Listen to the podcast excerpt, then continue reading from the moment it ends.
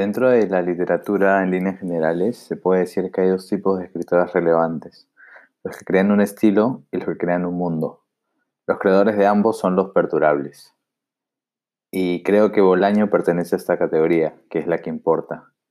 Tanto su estilo como su mundo son muy seductores gracias a su plasticidad. Invitan mucho a la apropiación, también a la expansión y eso no solo en un ámbito hispanoamericano, hispanohablante, sino también en un ámbito universal. Se puede decir quizás también en ese sentido que eh, Roberto Bolaño representa un autor universal.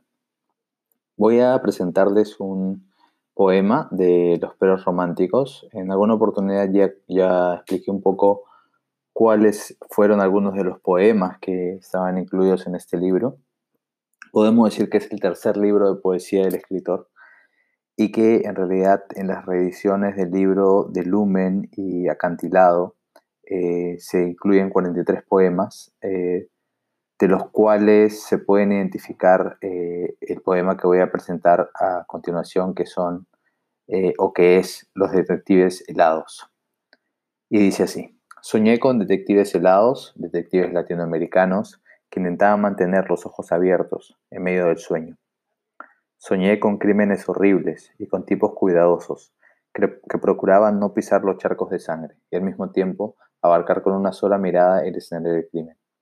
Soñé con detectives perdidos en el espejo convexo de los Arnolfini. Nuestra época, nuestras perspectivas, nuestros modelos del espanto.